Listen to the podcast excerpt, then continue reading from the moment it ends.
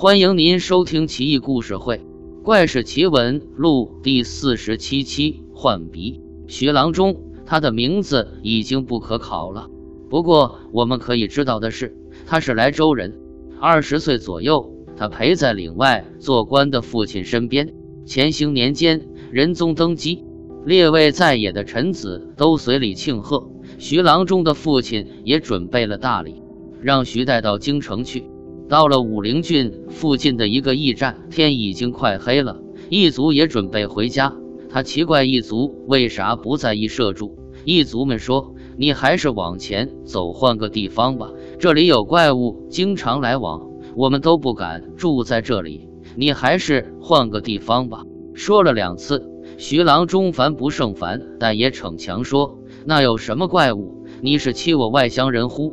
我可是进京面圣的，嘴上这么说，心里也没底。一族见他坚持，也不好说什么。徐郎中睡在厅堂内屏风的后面，随意铺了个席子，一路车马劳顿，很快他便睡着了。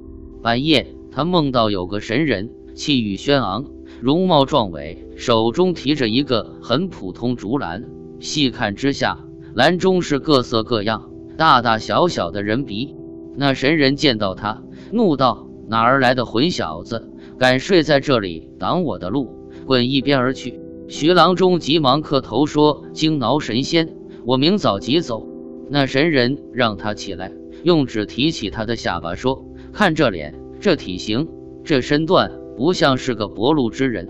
只是鼻子太小，那可不成。来来来，我替你换一个。”说完，就用手把徐郎中的鼻子弯下来，丢到一边。虽然在梦中，徐郎中似乎也听到了自己吃痛的呼声。神人又在篮子里挑选，一边挑一边说：“这个太大，这个是县尉鼻，这个是贵嫔鼻，这个太小。”终于，他拿出一个贴在徐郎中的鼻子的位置，又像捏面人一样，把徐郎中鼻部周围的脸都捏了捏。然后又退了几步，说：“吾乃好人乎？看，汝一个正宗好郎中鼻。”整个过程，徐郎中大气不敢喘。徐郎中素来有个歪得很的鼻子，他自己也不满意。等到梦中换了鼻子以后，那鼻子自然端正，鹰隼鼻挺。果然没多久，他官至驾部郎中。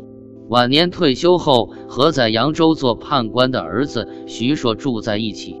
治平四年才去世，人的鼻子也能换，还和运势有牵连。